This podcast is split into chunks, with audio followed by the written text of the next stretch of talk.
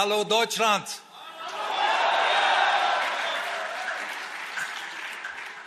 Geht's euch gut? Mir geht's gut. Gestern ein neues Amerika, heute Koblenz und morgen ein neues Europa.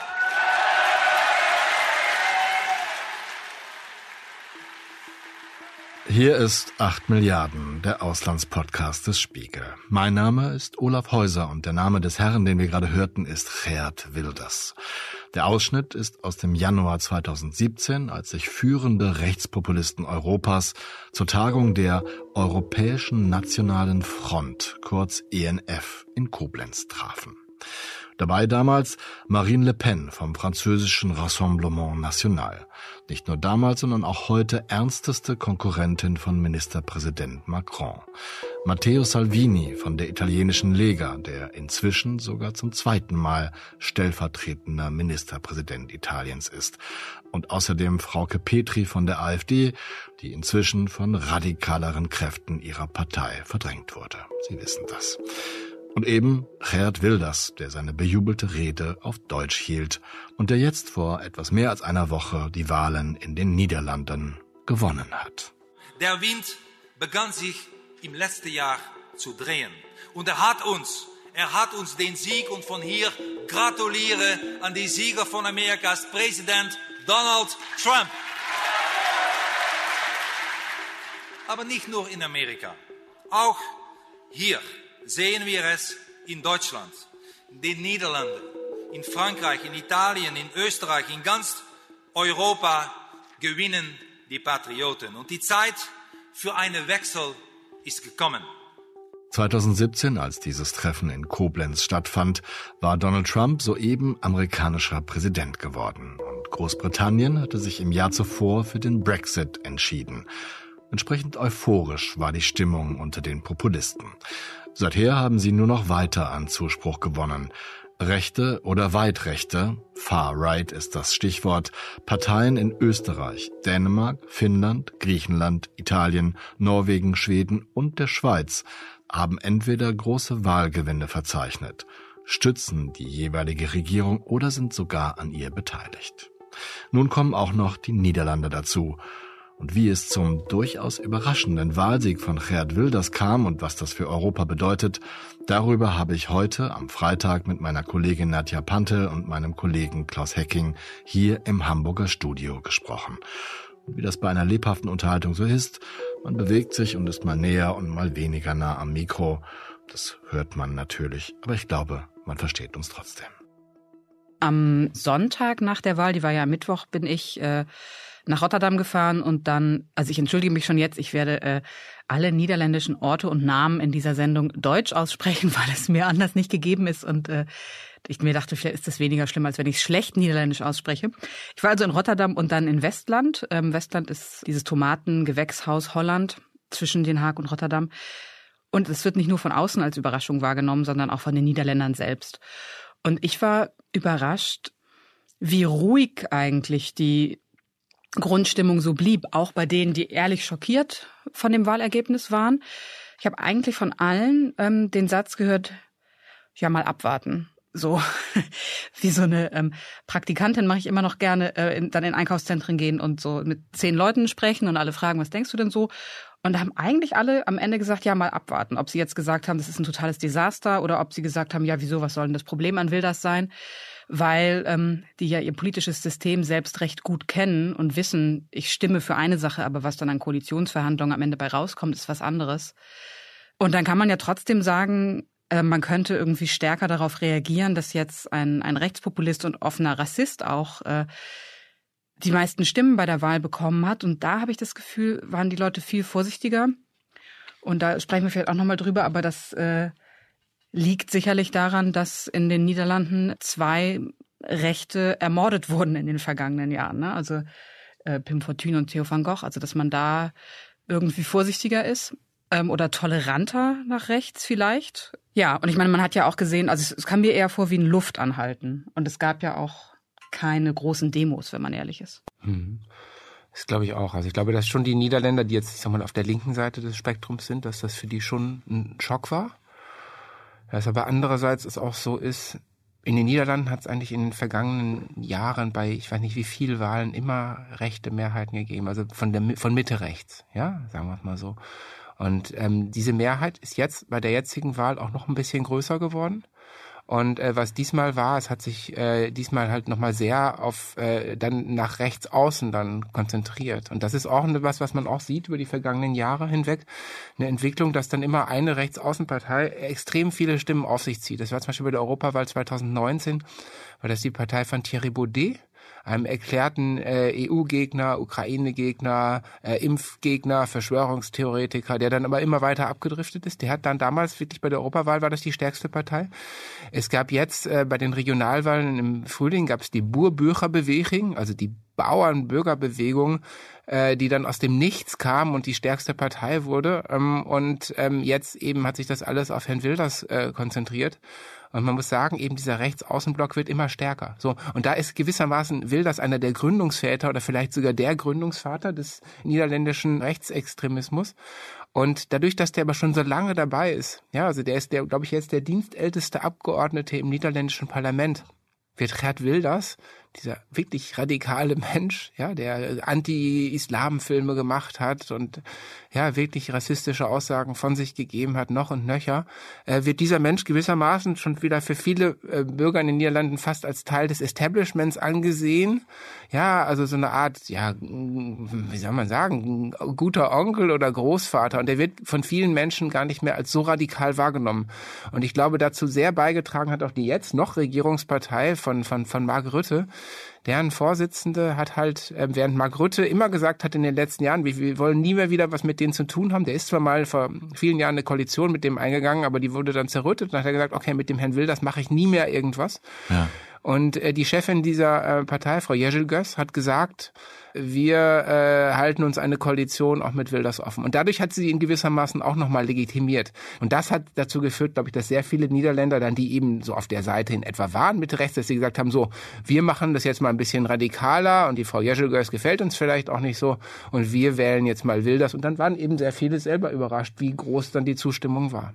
Das heißt, Wilders hat diesen, diesen Wahlkampf gar nicht anders gefühlt als, als seine bisherigen Wahlkämpfe um etwas zu seinen Gunsten zu verändern. Doch. Eindeutig, ja doch. Er hat, ist eindeutig, ich glaube, das sieht Nadia wahrscheinlich äh, auch so, sonst widersprich gerne.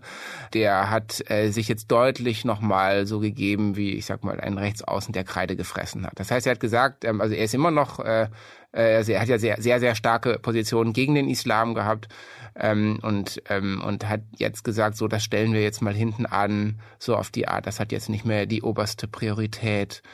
Ja, das heißt, er hat sich schon da äh, wesentlich moderater geäußert. Er ist auch insgesamt im Wahlkampf äh, deutlich äh, staatsmännischer aufgetreten und nicht mehr so polternd wie in den äh, vergangenen Jahren. Und das hat ihn, glaube ich, auch äh, für viele Menschen in den Niederlanden äh, wählbarer gemacht. Ich glaube aber, die entscheidende Frage ist, woher das kommt, also wo ist der Ursprung der Sache? Und ich glaube, der Ursprung der Sache ist nicht, dass Wilders sein Verhalten verändert hat, sondern, was Klaus auch schon gesagt hat, dass äh, Mitte rechts den Kompass nach rechts gestellt hat. Ja, und erst in Reaktion darauf hat Wilders für sich selbst eine andere Möglichkeit gesehen, auch eine andere Rolle einzunehmen. Also das ist ja, wenn man sagt Kreide gefressen, dann aus welchem Grund frisst man die? Weil man das Gefühl hat, ähm, es öffnet sich für mich die Möglichkeit, an die Macht zu kommen. Und das ist auch eine Wandlung, die wird, äh, die ja typisch ist sozusagen für ähm, Rechtspopulisten oder Rechtsextreme, die wir auch bei Marine Le Pen gesehen haben. Ihr Vater war deshalb auch viel radikaler, der war ja auch aktu also akut gewalttätig, weil der gar nicht gedacht hat, dass er jemals Präsident werden ja. könnte von Frankreich. Aber wenn du die Möglichkeit siehst, dass du tatsächlich an die Macht kommen könntest, dann beginnst du eben auch dich staatsmännischer oder als Staatsfrau zu verhalten, im Fall von äh, Marine Le Pen. Und ich würde sagen, das ist das, was mit Wilders passiert ist. Sein Programm hat sich ja überhaupt nicht geändert. Es haben dann Leute auch gesagt, na ja, man kann ihm ja nicht nachhalten, äh, nachtragen, was er früher gesagt hat, aber er hat ja nichts davon zurückgenommen. Er hat einfach nur gesagt dann irgendwann, ja, Fragen zum Islam sind für mich jetzt keine Priorität. Die haben in Fragen des Regierens sind die dann nicht so zentral. Und das ist ja eigentlich interessant, wenn jemand sein politisches Profil 20 Jahre lang darauf aufgebaut hat, zu sagen, der Islam ist für mich keine Religion, sondern eine faschistische Ideologie. Das ist ja seine Position. Und das ist eigentlich sein Unique Selling Point. Das ist das Einzige, was er als einziger anbietet. Und das hat dann aber kein Gewicht mehr. Dann sagt er auf einmal, naja, wir wissen ja alle, dass das nicht so wichtig ist. Wichtig ist, dass dieses Land gut regiert wird. Ähm, und das ist dann sozusagen purer Opportunismus, zeigt aber auch, dass ihm bewusst ist, dass das real nicht das größte Problem der Niederländer ist. Ob da jetzt drei oder fünf Prozent Muslime im Land leben. Es ist noch früh in der Folge, trotzdem schon mal ein bisschen Background zu Gerd Wilders. Und mein Holländisch ist ebenfalls nicht besonders gut. Bitte sehen Sie mir falsche Aussprachen nach. Gerd Wilders begann seine politische Karriere 1989 in der WWD, VVD, der Volkspartei für Freiheit und Demokratie, die mit ihrem Ministerpräsidenten Mark Rutte in den jetzt vergangenen 13 Jahren die Niederlande regierte. Wilders trat allerdings 2004 schon aus der WWD aus. Er forderte, die Einwanderung in die Niederlande strikter zu beschränken, den Bau weiterer Moscheen ebenso zu verbieten wie das Zitat faschistische Buch Koran, das er mit Hitlers Mein Kampf verglich. Politisch positionierte sich Wilders so als Nachfolger des 2002 ermordeten Pim Fortuyn, der auch mit islamkritischen Äußerungen und Skepsis gegenüber der multikulturellen Gesellschaft in den Niederlanden Erfolge verbuchte. Wie Fortuyn nimmt auch Wilders die Rolle des Anwalts der Unzufriedenen in der Gesellschaft ein. Nach dem Mord am Filmemacher Theo van Gogh durch einen Islamisten im November 2004 wurde Wilders wegen Anschlagplänen gegen seine Person rund um die Uhr bewacht und wechselte ständig seinen Schlafplatz. 2006 gründete er die Partei PVV, PWW, Partei vor der Freiheit, die bei den ersten Wahlen auf 5,9 Prozent der Wählerstimmen kam. Seine Partei fungiert als Stiftung und muss daher keine Rechenschaft über ihre Finanzierung ablegen. Mit seinem Kurzfilm Fitner sorgte Wilders 2008 für großes Medienecho und das, obwohl oder weil keine Medienanstalt der Niederlanden den Film zeigen wollte. In dem Werk, einer wilden Collage, bringt er islamistischen Terror in direkten Zusammenhang mit Textstellen aus dem Koran. Das eingangs dieser Folge erwähnte Treffen der Rechtspopulisten in Koblenz fand im Vorfeld der Wahlen in den Niederlanden 2017 statt und damals konnte Wilders mit seiner Partei 13,1 Prozent der Wählerstimmen verbuchen und 20 Sitze im Parlament erobern. Hier ein weiterer, typischer Ausschnitt aus seiner Rede von damals. Und lasst uns der bittere Wahrheit ins Auge sehen. Unsere Regierungsleiter haben ihre Fähigkeit verloren, die Gefahr zu erkennen und die Wahrheit zu verstehen, weil sie die Freiheit nicht mehr wertschätzen. Politiker, Politiker von fast allen etablierten Parteien befördern heute unsere Islamisierung. Wenn du sagst, das ist nicht das größte Problem der Niederlande, was ist denn das größte Problem der Niederlande? Warum gibt es denn einen Wunsch, die bisherige Regierung, die 13 Jahre korrigiert mich an der Macht war, abzuwählen? Ich glaube, ähm, dass äh, die bisherige Regierung sehr stark getragen wurde von dieser Person Mark Rutte, mit der äh, sich dann doch relativ viele Niederländer identifizieren konnten. Eine Figur, ich sag mal, von die fast so lange äh, regiert hat wie Angela Merkel und die auch so ein bisschen, äh, natürlich ein völlig anderer Typ als Angela Merkel, aber schon so ein bisschen gesagt wurde, okay, das ist ein Troubleshooter, der kann unsere äh, dringendsten Probleme lösen, vielleicht schafft er auch ein paar Probleme, aber ja, man kann, er kann auch unser Land so einigermaßen vertreten auf der internationalen Bühne. Also so viele Niederländer so aus der Mitte haben gesagt, okay, das ist eine Person, die ist wählbar. So seine Nachfolgerin hat, ehrlich gesagt, nicht das Charisma. Die Niederlande sind eigentlich ein gut funktionierender Staat, alles in allem, würde ich sagen. Ja, es ist ein Land, was äh, es hat die Wirtschaft läuft ganz ordentlich, es gibt irgendwie keine Massenarbeitslosigkeit oder so.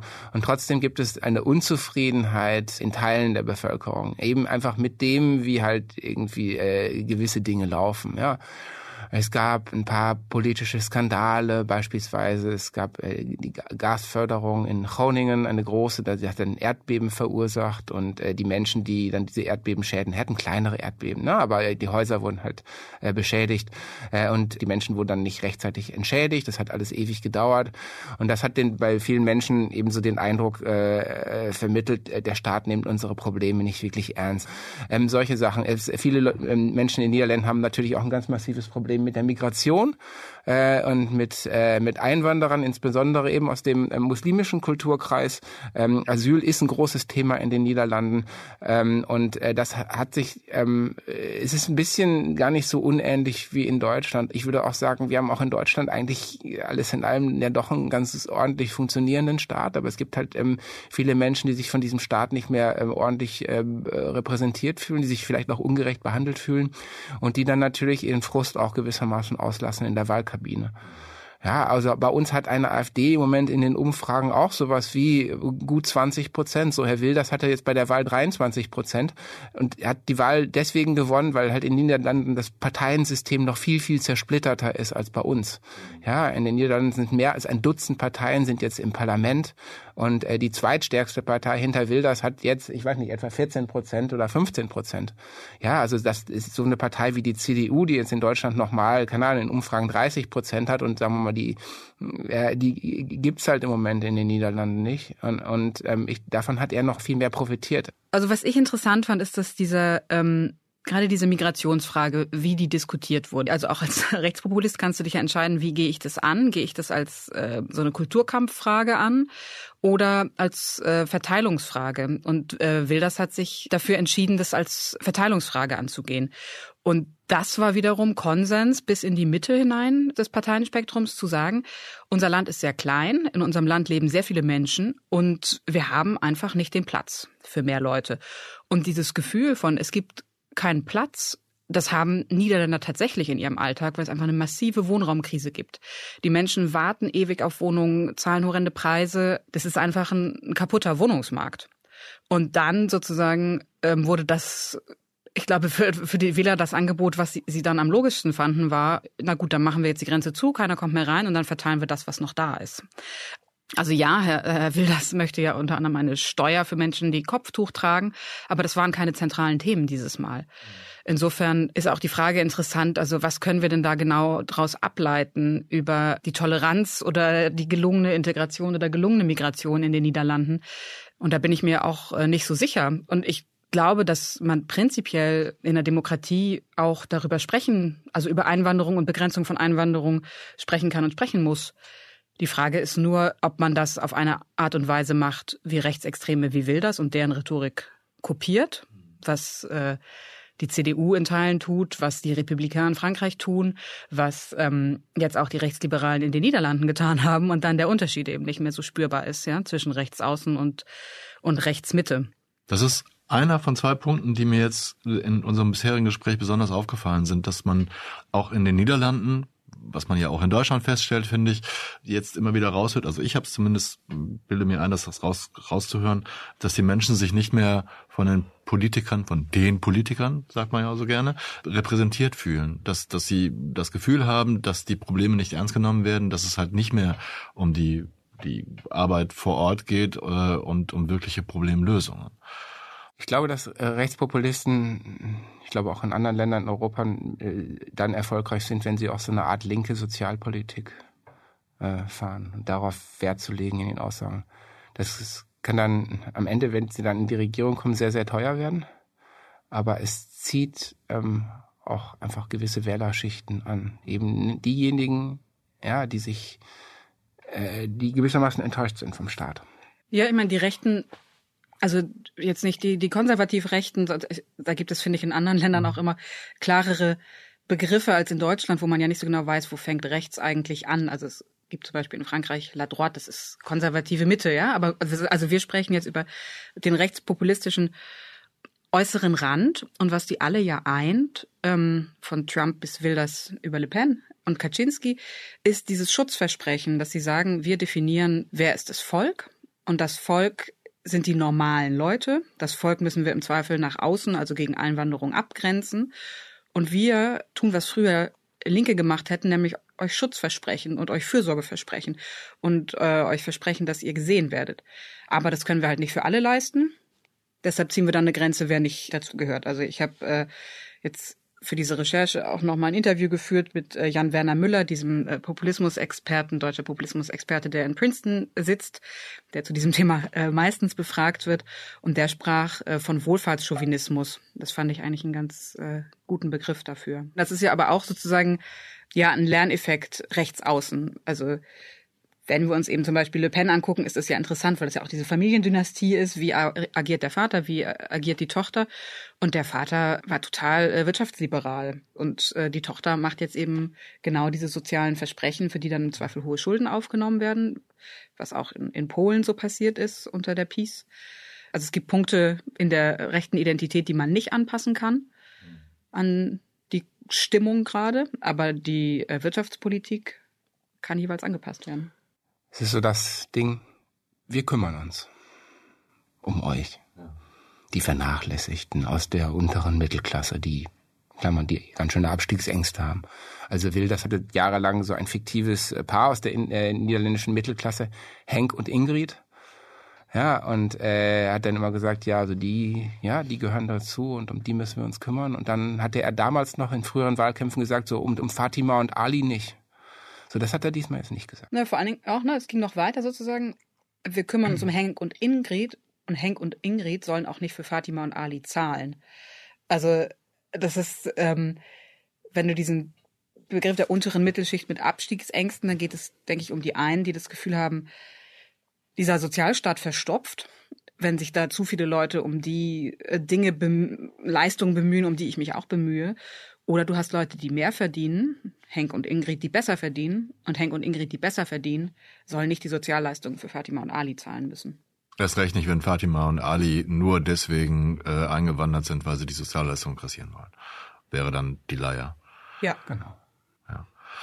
Das Zweite, was mir aufgefallen ist, und das passt ganz gut zu dem, was ihr gerade gesagt habt, ihr habt schon mehrmals betont, dass es nicht funktioniert hat, dass die, die Mitte-Rechts-Partei äh, VVD versucht hat, na, ich sag mal, ins gleiche Lied etwas einzustimmen und dazu auch noch die Koalitionsoptionen geöffnet hat zur, zur PVV. Und irgendwie kommt mir das so bekannt vor, weil ich das hier in Deutschland so empfinde und weil ich das in anderen europäischen Ländern korrigiert mich auch so gesehen habe, dass die, die konservativen zentralen Parteien jetzt versuchen mit den gleichen Sprüchen oder ähnlichen Sprüchen Wählerstimmen zu kassieren und das funktioniert regelmäßig nicht. In Österreich Klammern, wo ja auch im Moment eine rechtspopulistische Partei, die FPÖ, die Umfragen anführt, gibt es einen Satz, ähm, warum solltest du zum Schmiedel gehen, wenn du zum Schmied gehen kannst? Ja. Das heißt, warum solltest du gewissermaßen die Kopie wählen, ja, wenn du das Original kriegst? Ja, und das ist Was auch ein exaktes Jean-Marie Le Pen Zitat ist, das hat der schon in den 80ern, glaube ich, erkannt. Mit Schmiedel und Schmied. Auch. Naja, nee, mit ah, ja, Original und Kopie. Das wäre okay. schön. Mit Schmiedel und Schmied kannte ja. ich noch nicht mehr. Ähm, und äh, ich glaube, dass das äh, brandgefährlich ist. Ich halte das für desaströs. Also ich halte das für eine gruselige Strategie gewissermaßen, diese Menschen nämlich damit äh, zu legitimieren. Also wenn wirklich, äh, ich sag mal, gestandene konservative Parteien, staatstragende Parteien, also wie die CDU, ja, die die, die Wiener Vereinigung gemacht hat, die Westintegration und und auch die soziale Marktwirtschaft, wenn diese Partei, ich sag mal, sich so äh, annähert. Und dann, wenn ein Friedrich Merz sagt, äh, so in der Art wie also unser hauptpolitischer Gegner sind die Grünen. Und damit legitimiert er natürlich die, äh, die AfD, weil man kann jetzt auch nicht sagen, dass die AfD so am Rand wäre, ja, eine Partei, die in den Umfragen 20 Prozent hat. Ja, ich halte das für einen äh, gravierenden Fehler und ähm, man sollte sich mal anschauen, wo jetzt eigentlich die christdemokratische Partei in den Niederlanden ist, die auch Jahre, Jahrzehnte lang das äh, Land regiert hat. Ja, die sind unter fünf Prozent mittlerweile in den Niederlanden. Ja, also die hat sich komplett atomisiert. Und äh, da sollte meiner Meinung nach äh, sollte die Union sich sehr sehr klar abgrenzen. Da muss man sagen, äh, man kann vieles äh, über Herrn Söder sagen, also auch man kann an ihm viel kritisieren, aber da war er bislang immer wirklich so der Fels in der Brandung, dass er gesagt hat, also mit denen haben wir nichts zu tun den Rechtspopulisten mit der AfD. Ich meine, die, die Vorsitzende der, der VVD, also äh, das ist wirklich das Blödeste, was man machen kann, dass sie vor der Wahl gesagt hat, wir schließen niemanden aus und dann als klar war, sie wäre eben Juniorpartner der Rechts äh, von Wilders und sie müsste würde nicht sozusagen mit Wilders äh, Stimmen ihre eigene Macht absichern, sondern sie müsste Wilders Macht absichern. Da hat sie gesagt, nee, das mache ich doch nicht. Und dann ist ja für die Wähler klar, dass das äh, einfach um Macht, ja, dass ja. es einfach um Machterhalt geht und dass es eben eigentlich gar keine inhaltlichen Prinzipien gibt. Und umgekehrt nutzen Rechtspopulisten genau diese Schwäche der etablierten Parteien aus, betonen, wie wenig einstmals eherne Prinzipien noch gelten würden und wie sehr sie dafür einstehen, diese Verlässlichkeit wiederherzustellen. Nicht selten werden dabei Beispiele herangezogen, die sich zwar gut anhören, aber in Wirklichkeit vielleicht gar nicht so stimmen müssen. Noch einmal Gerd Wilders in Koblenz 2017. Und Tag für Tag, jahrelang, erleben wir den Verfall unserer lieb gewordenen Werte. Die Gleichberechtigung von Mann und Frau, die Meinungs- und Redefreiheit, die Toleranz von Homosexualität, all das ist jetzt im Rückzug. Und ich sage Ihnen,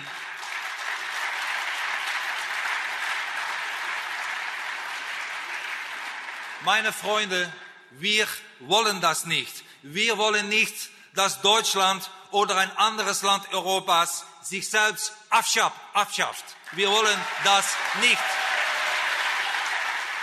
Und ich glaube, das, was Klaus beschrieben hat, das ist, das sehen wir eben in allen Ländern. Das Problem ist gar nicht so sehr rechts außen. Also es gehört zu westlichen Demokratien dazu, dass es Menschen gibt, die fremdenfeindlich sind, dass es Menschen gibt, die sagen, ähm, ich will das und das alles nicht aushalten müssen. Da gibt es einen Streit, wie groß ist denn diese Gruppe? Ja, gibt es vielleicht, sind das vielleicht 20 Prozent, aber die kann man ja theoretisch, äh, mit denen kann man ja leben, die kann man ja irgendwie einhegen. Und dass man aber vermittelt, es geht hier nicht nur um Migrationsrhetorik, es geht auch darum, dass zu rechtspopulistischen Parteien ein Staatsumbau in Richtung Autokratie gehört. Das haben wir in jedem Land gesehen. Das sehen wir, haben wir bei Orban sozusagen bis zum Ende ausexerziert gesehen. Das haben wir äh, in Polen bis zu einem gewissen Grad, der jetzt gestoppt wurde, gesehen. Das werden wir sehen, sollte Trump noch einmal gewählt werden. Ja, da wird einfach der Staat umgebaut. Und da muss man sich als Partei, die sich irgendwie noch bürgerlich re rechtsmittig positionieren möchte, da muss man eine inhaltliche oder von mir aus auch ideologisch oder einfach rechtsstaatliche Grenze ziehen und sagen, das ist für uns außerhalb dessen, mit, mit dem wir zusammenarbeiten können. Und da geht es gar nicht darum, muss man die jetzt äh, verbieten oder nicht, das ist ja ein zweiter Schritt, sondern dass man den Wählern klar vermittelt, wo sind denn unsere inhaltlichen Grenzen und dass man das nicht anpasst, je nachdem, ob man denkt, dass man das jetzt zum Machterhalt braucht oder nicht. Und deshalb ist, glaube ich, das Problem gar nicht so unbedingt beim Wähler zu suchen, sondern bei den entscheidenden Menschen in den Parteien. Weil der Wähler hat ja ein Recht darauf, ja, zu sagen, ich hätte gern finanzierbare Wohnungen und außerdem fühle ich mich von den und den Dingen bedroht. Das ist also, das ist ja die Frage, wie reagiert die Politik darauf? Es kann halt jetzt auch wirklich sein, äh, in den Niederlanden, dass ein Wilders dann am Ende dann auch an die Macht kommt. Es gibt im Moment zwar erstmal sehr zurückhaltende Aussagen und es wird immer gesagt, also jetzt die die WWD sagt, ja, wir wollen nicht mit ihm in eine Koalition gehen, aber so die Tolerierung eines Wilders, einer von Wilders geführten Koalition schließen sie nicht aus. Und es gibt eben da die Partei von Herrn Peter, Peter Omsicht. Ja, es ist eigentlich so ein, sag mal, Politiker, ich sag mal, konservative Mitte, kommt auch aus, aus diesem, aus diesen Parteien, aus, aus, diesem, aus, aus, aus dieser Partei im Prinzip heraus, aus der, aus der christdemokratischen Partei. Und der sagt jetzt, also im Moment kommt das für uns nicht in Frage, weil dazu müsste Herr Wilders die Punkte A, B, C, D und E erstmal rausnehmen ähm, aus, seinem, aus seinen politischen Zielen. Aber so ganz zugemacht hat er die Tür nicht. Das heißt, ich würde es nicht ausschließen zum heutigen Zeitpunkt, dass wir in ein paar Monaten, das wird sicher nicht schnell gehen, aber dass wir in ein paar Monaten noch wirklich einen niederländischen Premier Wilders bekommen.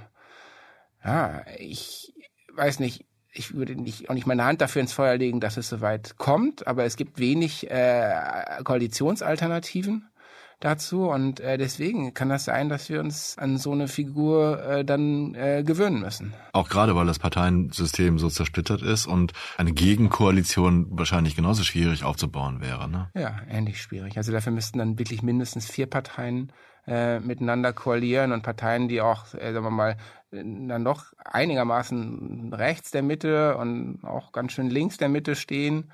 Und äh, dann werden sagen natürlich auch viele Vertreter in diesen Parteien, ja, ist das denn wirklich der Wählerwille? Ja, wenn will, will das anderthalb Mal mehr Stimmen bekommt als die zweitstärkste Partei. Also es ist sehr schwierig und sehr komplex.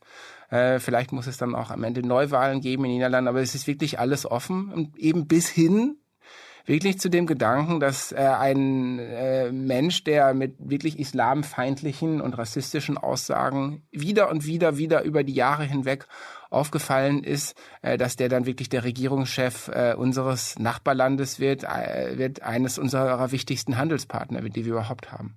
Ja, und ich glaube, diese Rechtsbewegung in Europa und global hin zu so einem, zurück zu so einer Form von Nationalismus, die, die ist real und gegeben. Aber ich glaube, dass in den Niederlanden sich eher auch so eine gewisse politische, politischer Nebel jetzt widerspiegelt, der aus den Rutte-Jahren kommt, dass man ähm, das Gefühl hatte, für was steht denn dieser Rutte eigentlich noch, außer dass er, egal was passiert, an der Macht bleibt und das über sehr lange Zeit.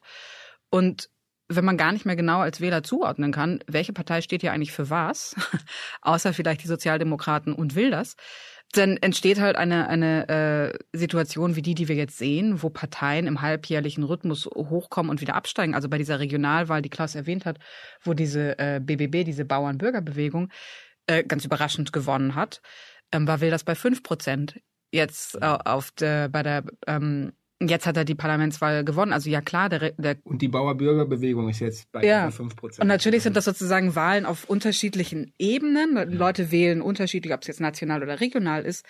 Aber es ist trotzdem auch kein super stabiler Erfolg von Wilders. Also wie gesagt, die Überraschung ist auch in den Niederlanden selbst. Und äh, ich hatte das Gefühl, das ist wirklich so ein so ein politischer Nebel, in dem jetzt gerade alle herumstochern und äh, was dann da stehen wird, wenn sich der Nebel lichtet, ob es im Ende vielleicht auch Neuwahlen sein können, das, das weiß man jetzt nicht. Nochmal größeres Bild. Rechte Parteien, rechte Populisten sind in Europa auf dem Vormarsch, sind zum Teil empfinde ich, im Mainstream angekommen. Wir haben gerade schon darüber gesprochen, dass äh, klassische konservative Parteien nach rechts rücken, um dem Trend zu folgen. Zumindest habe ich das so empfunden. Und dazu gibt es einige Länder, in denen rechte Parteien, rechte Populisten an der Macht beteiligt sind, wie zum Beispiel in Italien. Und in Spanien haben sie Wahlerfolge erzielt, in Schweden haben sie Wahlerfolge erzielt, stützen die Regierung, dulden die Regierung, in Finnland ist es so. Jetzt kommen die Niederlande dazu.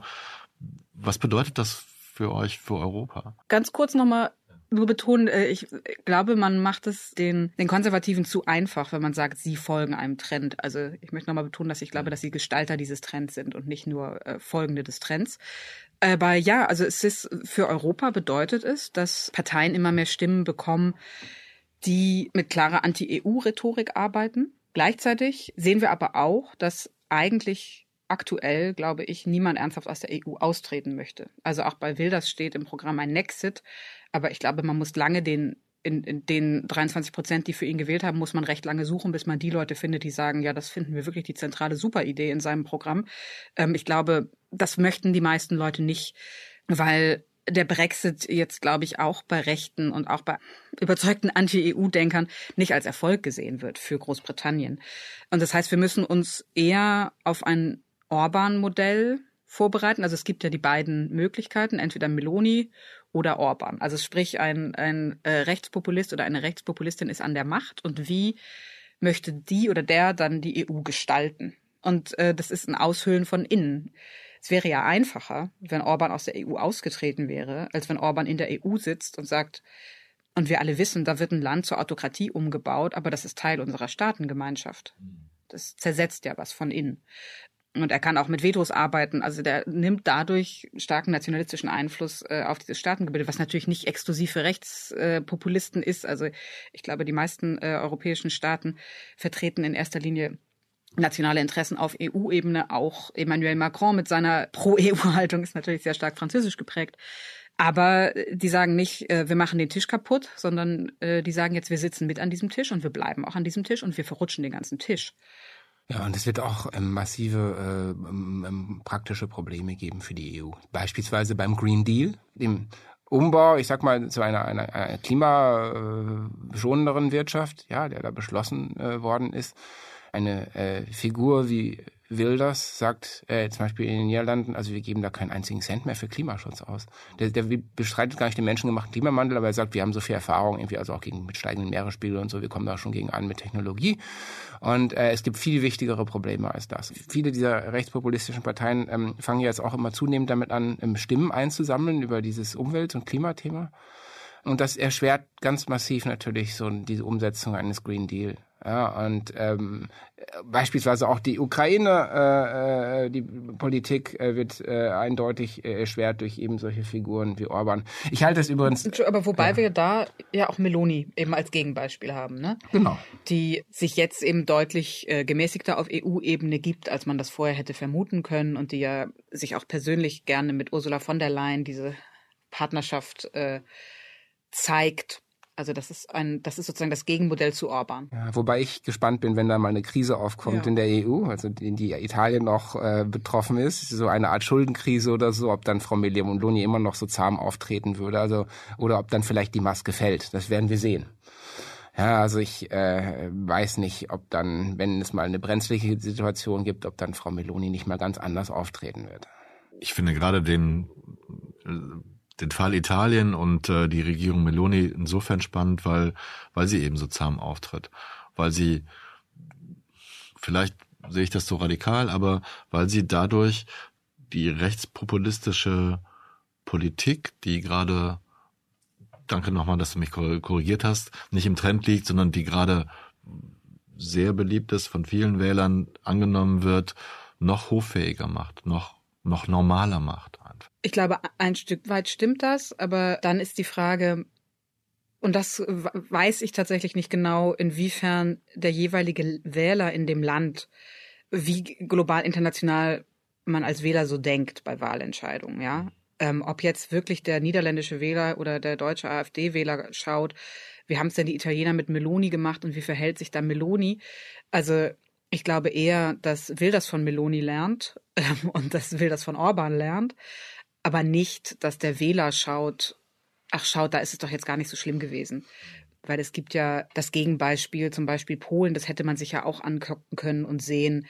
Auf einmal haben die äh, ein Abtreibungsverbot verhängt, äh, für das wirklich gesellschaftlich keine Mehrheit da war. Also ich glaube, da gibt es auch genug Beispiele, wo man als Wähler sehen kann, ähm, es hat doch relativ radikale Einschnitte auch für mein privates Leben, wenn Rechtspopulisten an die Macht kommen. Also ich glaube nicht, dass es diesen dieses Wähler, Wählerverhalten gibt von jetzt gucke ich mir mal an, wo regieren Rechtspopulisten und was machen die jeweils. Mein Eindruck, dass Wahlentscheidungen selten von ähm, geopolitischen Fragen in dem Sinne beeinflusst werden. Also ich habe sehr eng den in, von Frankreich aus den französischen Wahlkampf verfolgt, den Präsidentschaftswahlkampf, der parallel zu der russischen Invasion in der Ukraine stattfand.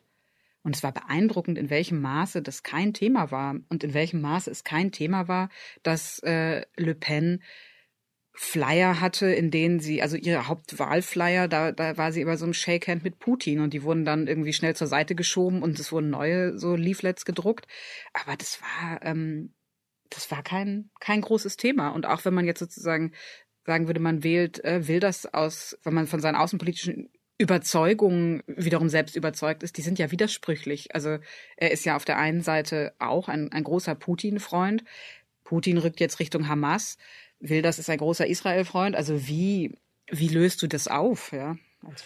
Ich sehe das mit Meloni ein bisschen anders, weil ähm, natürlich die Menschen sagen, ah ja, guck mal, wir sind ja gar nicht mehr so exzeptionell in unserem Land, wenn wir Rechtspopulisten wählen.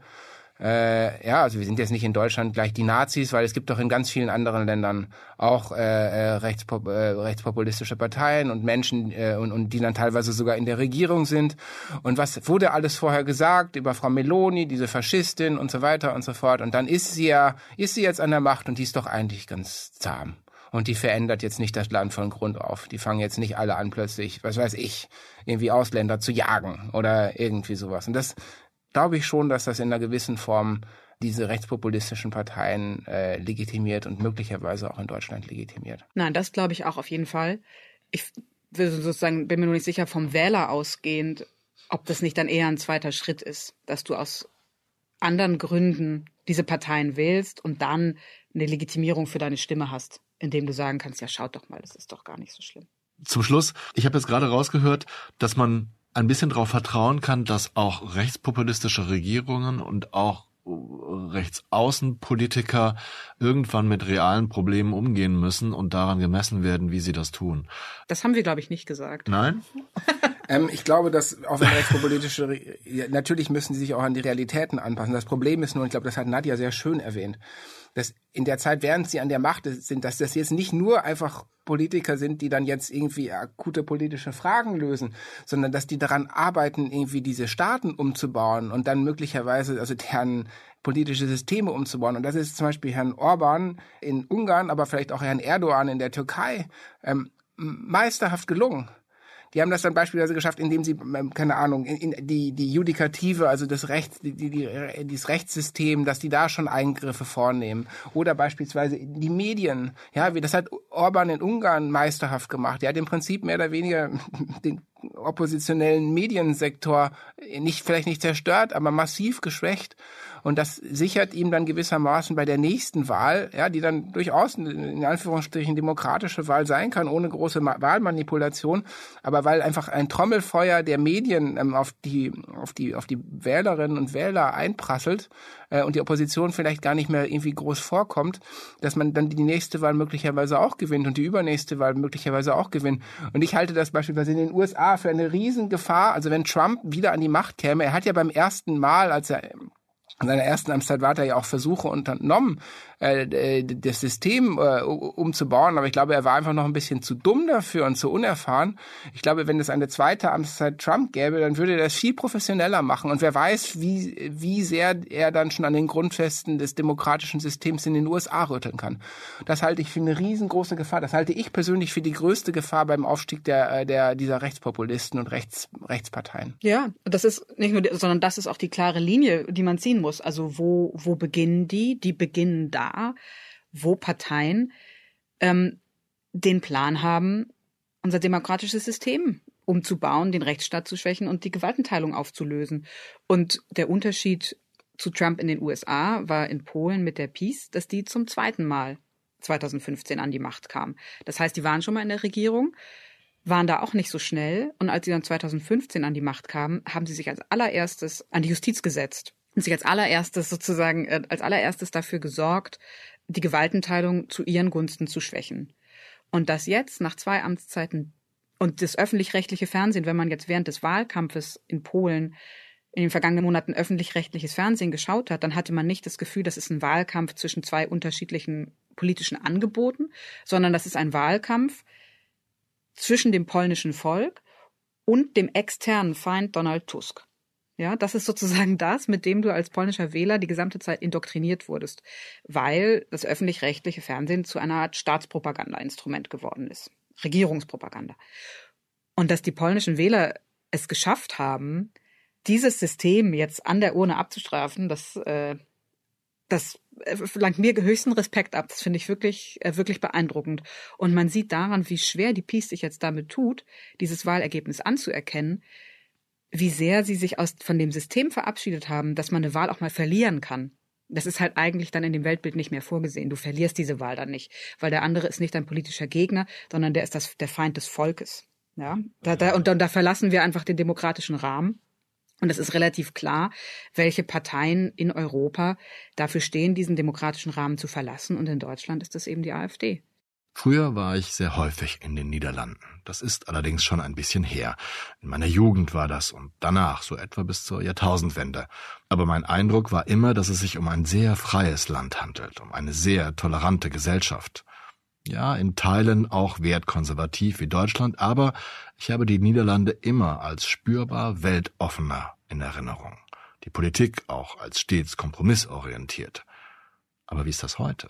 Mein frischer Eindruck, dadurch, dass ich äh, gerade da war und sozusagen die Niederländer, die jetzt ähm, mit ihrem Wahlergebnis umgehen müssen, da war eine meiner Fragen auch die ganze Zeit, haben die jetzt eigentlich so ein bisschen gegen sich selbst gestimmt? Also ist das jetzt so ein, wir sind, äh, haben die Nase voll von diesem liberalen Niederlandebild und wir sind nicht mehr die Toleranten Europas und außerdem haben wir auch keine Lust mehr auf unsere ganze äh, Konsens- und Koalitions- und, und Diskussionspolitik. Damit reicht es jetzt. Und mein Eindruck war dann, nein, komm mal überhaupt nicht, sondern dass diese, dass es eher mir so zu sein schien, dass diese Toleranz sich auf einem für mich persönlich schwer nachvollziehbaren Maße auch äh, auf extreme Positionen erstreckt. Also dass man nicht mit der gleichen moralischen Empörung auf rechtsextreme Wähler reagiert, war mein Eindruck, wie das in Deutschland geschieht. Das hat sicher, sicherlich historische Gründe. Die Niederlande sind nicht Täter des Faschismus, sondern Opfer des Faschismus.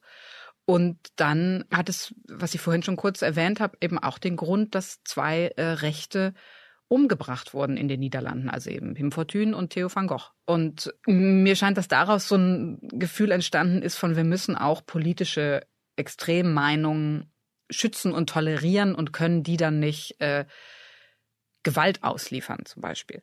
Und gleichzeitig ist die Toleranz für Eingewanderte und auch äh, spezifisch für Muslime fand ich deutlich sichtbarer in den Niederlanden als äh, in Deutschland. Also ich in Rotterdam war ich bei der Issalan-Moschee. Das ist die größte Moschee äh, Rotterdams. Und die siehst du schon von Weitem mit sehr großen Minaretten. Also das ist einfach eine große, prominente Moschee im Stadtzentrum und direkt daneben war eine Schule und die, die Kinder von der Schule spielten Verstecken auf den Stufen von der Moschee. Also die war völlig in dieses Stadtbild da integriert. Und ähm, in Amsterdam wurde 2019 zum ersten Mal äh, von einer Moschee zum Freitagsgebet mit Lautsprecher gerufen, der Muezzinruf. Also das ist eine, eine andere Toleranz, die immer noch da ist, die wir so in Deutschland nicht kennen. Ja, das sehe ich auch so. Ich sehe es eigentlich genauso wie Nadja, deswegen äh, nickte ich nur, ähm, ähm dass die Idee eben von, ja, wir äh, eine liberale, tolerante Gesellschaft, dass sie sich eben auch in gewisser Weise in den Umgang mit Menschen wie Wilders oder dem wirklich Verschwörungstheoretiker Thierry Baudet, ja, dessen Partei, dass das sich da sogar hinein erstreckt, dass man äh, gewissermaßen äh, sagt, ja, wir hören uns auch deren Position an und wir gehen damit auch um. Das ist äh, einerseits gut, andererseits öffnet es vielleicht auch noch ein bisschen mehr die Türen dafür, dass äh, möglicherweise ein, ein Wilders an einer Regierung beteiligt wird oder Premierminister am Ende der Niederlande sogar wird. Und äh, das ist dann schon sehr, sehr gefährlich. Wir haben in dieser Folge viel darüber gesprochen, was die etablierten Parteien falsch und was die Populisten, zumindest was die Wählergunst angeht, richtig machen. Zum Schluss wollte ich deshalb wissen, ob meine Gäste Ideen haben, wie man die Gunst der Wähler, die vielleicht an die Populisten verloren gegangen ist, zurückgewonnen werden kann. Was man vielleicht als äh, Volksparteien oder Parteien des demokratischen Spektrums, was man machen sollte. Ähm, und zwar ist es, glaube ich, wirklich äh, kümmern und den Menschen den Eindruck vermitteln, hey, diese Welt, diese globalisierte Welt, in der wir uns bewegen, die ist echt ganz schön kompliziert. Ja, aber wir sind gewissermaßen für euch da. Ja, wir nehmen euch ähm, unter unsere Fittiche. Ja, und da geht ganz viel, glaube ich, mit Kommunikation. Ja, und auch damit vielleicht auch in sozialen Medien reinschauen, soziale Netzwerke, also wie stark da die AfD ist und wie schwach da auch die etablierten ähm, Parteien teilweise unterwegs sind, auch bei jungen Angeboten für junge Menschen. Da kann man sicher noch eine ganze Menge mehr machen. Die AfD hat auch, glaube ich, gerade in Ostdeutschland da, ähm, glaube ich, eine, eine sehr starke Position. Also bei diesem Thema kümmern, das war früher also ganz viel die Linkspartei, die hatte auch dann entsprechende Erfolge in Ostdeutschland. Ja, also, also auf der kleinen kommunalen Ebene. Und da hat die AfD wohl auch ähm, sehr viel, ich sag mal gewissermaßen da übernommen und auch diese Rolle übernommen, dass man sich kümmert. Es ist sehr, sehr schwer dann natürlich für die politischen Parteien, das zu tun. Da braucht man auch viel Menschen dafür, die sich da einsetzen und entsprechendes Personal. Und ähm, aber ich glaube, ähm, dass das äh, was ist, äh, wenn die Menschen den Eindruck haben, da ist jemand, der wirklich unsere Sorgen und Nöte ernst nimmt und der uns vielleicht auch durch Krisen lotst. Ich glaube, das ist äh, Frau Merkel äh, wirklich hervorragend gelungen, dieses Troubleshooting. Ja, wir, Hallo Mutti ist da, die steuert euch ein bisschen durch die Krisen. So, das gelingt Olaf Scholz offensichtlich nicht so gut. Und einem Mark Rutte in den Niederlanden ist das, glaube ich, auch gelungen, selbst wenn man dann am Ende nicht mehr wusste, wofür er steht. Aber er war halt irgendwie so gewissermaßen so ein bisschen vielleicht ein bisschen, weiß ich nicht, der Vater oder so, äh, der die der Probleme gelöst hat. Ähm, ich glaube, dann ähm, haben etablierte äh, Parteien äh, erreichen da schon ziemlich viel, gerade bei den Wählerinnen und Wählern. Ja, ich glaube, dass es zusätzlich auch wichtig wäre, klar zu sein. Also klar zu sein, was ist eigentlich, äh, was ist Demokratie und warum ähm, finden wir es wichtig, dass die regierende Partei nicht entscheiden darf, wie äh, Gerichtsurteile gefällt werden. Ja. Und dann würde ich mir zum Beispiel konkret in Deutschland wünschen, dass eine Regierung, die sich aus äh, Sozialdemokraten, Grünen und Liberalen zusammensetzt, nicht bei der politischen Bildung derart kürzt, wie das aktuell getan wird. Da kann man ja irgendwie so schöne Reden halten, wie man will, aber wenn man dabei spart, die Menschen über das System zu informieren, das für sie funktionieren soll, dann erschließt sich mir wirklich nicht, warum das linksliberale Politik sein sollte. Der niederländische Politikwissenschaftler Klaas Mudder schrieb am Donnerstag im britischen Guardian, dass im Europa unserer Tage demokratische Werte wie Pluralismus und Minderheitenrechte nicht mehr selbstverständlich angenommen werden können, sondern durchgesetzt, geltend gemacht, verteidigt werden müssen. Weil eben nicht nur Far Right, also die Rechtsaußen in der Politik zunehmend dominieren, sondern weil der politische Mainstream längst von rechts radikalisiert worden ist. Den Link zu seinem Text finden Sie in den Show Notes. Wenn also konservative Kräfte immer selbstverständlicher, immer rechtere Positionen vertreten, zum Beispiel weil sie sich davon Wählerstimmen versprechen, obwohl längst bewiesen ist, dass das so nicht funktioniert, dann tritt eine Gewöhnung ein, ein Mainstream, bei den konservativen Politikern und bei den Wählern, die sich konservative Strukturen wünschen und vielleicht gar nicht so rechts denken. Und plötzlich ist Geert Wilders nicht mehr Außenseiter. Plötzlich ist Marine Le Pen die besorgte Mutter der Nation. Plötzlich ist das Deutschlandbild eines Björn Höcke koalitionsfähig, regierungsfähig. Das klingt furchtbar düster, aber die Realität in Europa zeigt, dass der rechte Mainstream längst Alltag ist.